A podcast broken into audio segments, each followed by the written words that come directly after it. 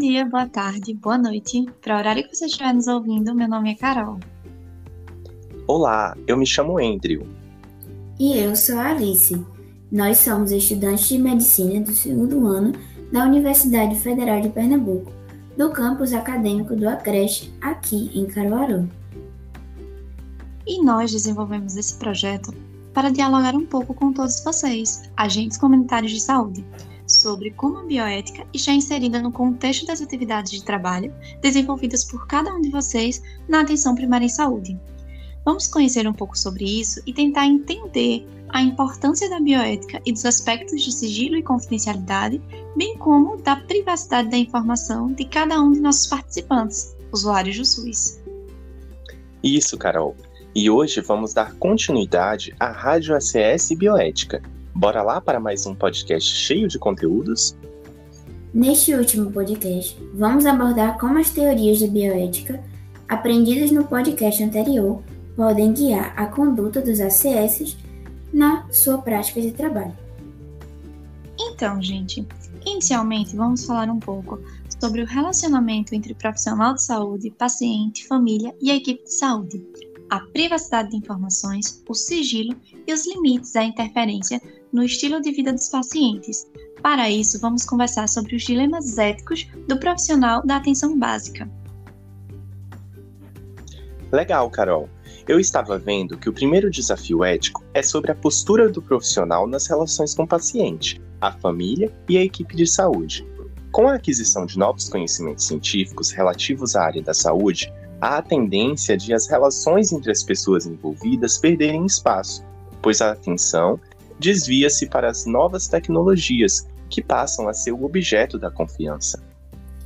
Eu vi ainda que na área da saúde, a postura paternalista do profissional, em que ele se considera superior por deter um conhecimento técnico especializado, desnivela as dignidades de profissional e de paciente, fazendo com que esse último se sinta inferior, excluindo-se das decisões sobre sua própria vida.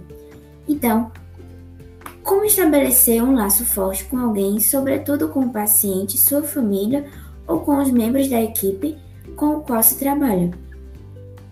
Para isso, o profissional deverá mudar a postura de distanciamento do paciente, causada muitas vezes pela interposição da tecnologia entre eles, para se aproximar do paciente, o profissional deve reconhecê-lo como um ser único, merecedor do melhor atendimento e considerar todas as suas dimensões biológica, psicológica, social durante o contato. Devemos acrescentar a pergunta: como eu gostaria de ser tratado em todos os atendimentos ou visitas que realizamos? Muito bom, Carol. E para atingir essa finalidade, o trabalho em equipe torna-se fundamental. Por exemplo, um profissional da área da saúde da família trabalha com profissionais de outras áreas. Esse trabalho multiprofissional deve sempre visar ao cuidado integral à saúde do paciente, ou seja, trabalhar em equipe significa reconhecer que todos participarão do cuidado ao paciente e que esse cuidado será melhor se as decisões forem compartilhadas. O outro desafio ético que eu vi foi sobre humanizar e acolher. A transformação da saúde em bens de consumo traz grandes desafios para gestores de saúde. Muitos de nós fomos formados seguindo o modelo bioético, que privilegia o estudo das doenças, fragmenta o ensino em especialidades e assim enfatiza a formação técnica em detrimento da formação humanista e ética. Esse modelo reduziu o ser humano ao seu organismo biológico, levando os profissionais a serem vistos como simples prestadores de serviço. Ao reduzir o corpo ao seu componente biológico, a saúde acaba por ser confundida com um bem que pode ser oferecido nas prateleiras, como uma mercadoria, o que dificulta o real entendimento em saúde. Assim, a fim de aliar a excelência técnica, que também é muito importante, ao compromisso social, é preciso prestar uma atenção integral, mais humanizada, trabalhar em equipe e compreender melhor a realidade em que vive a população. Outro desafio na APS é como promover a educação em saúde e o autocuidado na comunidade. O profissional de saúde, principalmente o ACS, tem um papel muito importante no esclarecimento das pessoas. Para que esse esclarecimento ocorra, contudo, não basta fornecer ao paciente uma série de informações na primeira é, visita.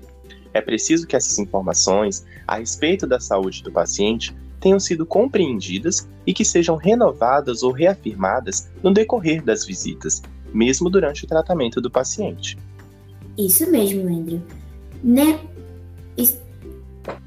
Isso mesmo, Andrew. Nem tudo que o profissional vai dizer para o paciente será entendido em um primeiro momento. Por isso, é preciso se certificar de que o usuário entendeu no que consistirá o tratamento ou procedimento, ou mesmo os dias em que pode ir à unidade. Para tanto, é necessário mais do que perguntar à pessoa: Você entendeu? É primordial conversar com o usuário e perguntar para ele o que você entendeu a respeito do seu tratamento ou de seu problema de saúde. Sabe qual dia deve buscar atendimento na unidade? Muito bom, Alice. Mais um elemento que deve ser considerado pelo profissional para garantir o esclarecimento é que o modelo de comunicação a ser adotado pelo ACS seja bidirecional. Mas o que isso significa? Devemos nos preparar para ouvir o indivíduo. Os profissionais estão acostumados a informar as pessoas. Em uma visita, o que se percebe muitas vezes é que o profissional fala mais do que o usuário e há pouco espaço para o indivíduo falar sobre a sua doença, como a percebe e como ela está interferindo em sua vida. Esse espaço para o paciente falar é fundamental para percebê-lo em sua totalidade. Assim, é preciso observar se o usuário compreendeu o que foi explicado, ouvir os sujeitos e renovar essas informações ao longo das visitas, para que as informações e a promoção de saúde, que é tão importante na profissão dos ACS, ocorra de maneira efetiva. Outra coisa importante de se frisar é a privacidade e o sigilo. A privacidade é o direito que o paciente tem de ser atendido em um espaço privado de consulta, seja no consultório ou na casa do paciente. Na maioria das vezes, o que tem maior acesso, na maioria das vezes, os que têm maior acesso à casa do, dos pacientes são os ACS, que podem ser vizinhos, amigos ou inimigos daquela família. Mas há um limite para a interferência na vida daquelas pessoas? Todas as informações colhidas podem ou devem ser, ser compartilhadas por todos os membros da equipe de saúde? Deixa que essa eu respondo. Qualquer pessoa tem direito ao sigilo das informações obtidas durante um atendimento na saúde. A confidencialidade das informações é tanto um dever do profissional da saúde como um direito do paciente. A quebra do sigilo só é justificada nos casos de riscos à pessoa ou a terceiros e deve ser comunicado ao paciente. Por isso, compartilhar informações com membros da equipe de saúde só se justifica quando se espera um real benefício àquela pessoa. Eu também vi que, algumas vezes, o profissional poderá se reunir com os colegas para discutir um caso clínico, com a intenção de melhorar o atendimento ao paciente. Nesses casos, desde que mantida a identidade do paciente em sigilo, essa consulta é permitida. Além disso, os comentários dentro e fora do ambiente de atendimento devem ser evitados e a coleta de dados deve ser em um lugar privado para não constranger o paciente. Falando agora mais especificamente do papel do ACS dentro da unidade de saúde da família, temos que esses profissionais devem desenvolver uma das atividades mais peculiares, que é a vinculação entre os profissionais da saúde e a população, ampliando a eficácia das ações de saúde favorecendo a participação da comunidade. Nessa dinâmica, de seu ofício residem vários conflitos, inclusive os de natureza ética. O ACS é hoje uma das forças de trabalho mais expressivas no Brasil, constituindo por volta de 200 mil profissionais. Mais de 50% da população brasileira está atualmente habilidade em termos de ações em, em saúde do trabalho desses profissionais, Apesar do programa de agentes comunitários de saúde ter sido implantado no Brasil em 1991, praticamente na mesma época de início do Sistema Único de Saúde, a profissão do ACS só foi criada e regulamentada em 2002 pela Lei nº 10.507. E mesmo assim, várias questões ficaram sem resposta, como a que conselho de classe esse profissional pertence e o código de ética que não existe muitos desses profissionais não conhecem a ética da privacidade de informação do paciente, que foi explicado anteriormente. Como é um direito do assistido pela USF, esse deve ser um segredo mantido por todos os elementos da equipe, incluindo o ACS.